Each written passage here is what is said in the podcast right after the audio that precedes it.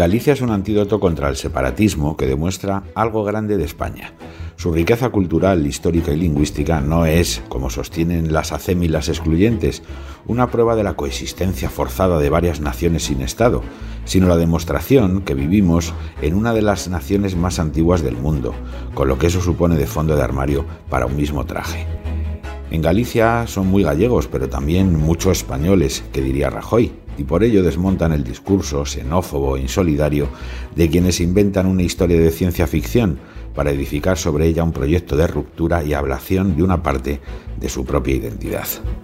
Todo lo que Galicia le da a España, sin levantar la voz nunca, con ese sentidiño que hace de los gallegos criaturas adorables y discretas, se lo puede quitar si cae en las garras del fundamentalismo de Ana Pontón, que es Otegui con pendientes disfrazada de Yolanda Díaz es decir, lo peor del mercado electoral. Una mezcla del líder de Bildu, con el que comparte candidatura europea y afán de borrar toda huella española en su comunidad,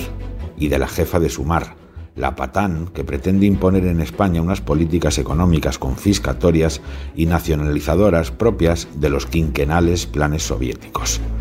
A ese respecto no hay que engañarse. Por mucho que los ademanes de Pontón sean más de filloa que de caldo gallego, con su potente unto, sus ácidos grelos y esos chorizos ahumados que se instalan en el cielo del paladar y no se mueven en tres días, la candidata del BNG es otro puñal contra la cohesión de España, que es condición sine qua non para que subsistan los valores de solidaridad, libertad e igualdad.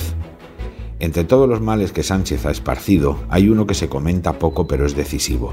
Muchos españoles de cualquier región pueden pensar, con algo de razón, que la única manera de que les hagan caso es abonarse al nacionalismo en sus distintas versiones, viendo el rédito en todos los órdenes que de ellos sacan las marcas cantonales en el País Vasco, Cataluña y ya también Navarra. Porque Sánchez premia la insolidaridad y castiga la lealtad, alfombra a Puigdemont y acosa a Ayuso, desprecia a Moreno y homenajea a Otegui, lanzando el perverso mensaje de que la prosperidad puede depender de meterse en esa charca fétida que es el soberanismo de la amenaza, la negociación y la voladura controlada. Con un presidente que amnistía a los delincuentes y persigue a los jueces, cabe la tentación de pensar, con la nariz tapada, que es mejor Pontón que Rueda, con Besteiro humillando su apellido y aceptando ser una triste muleta de la batasuna gallega perfumada. Pero eso sería un gran error el troceamiento de España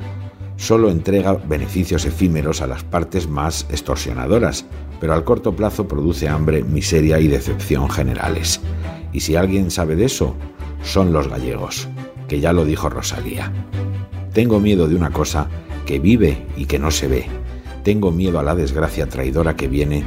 y que nunca se sabe dónde viene.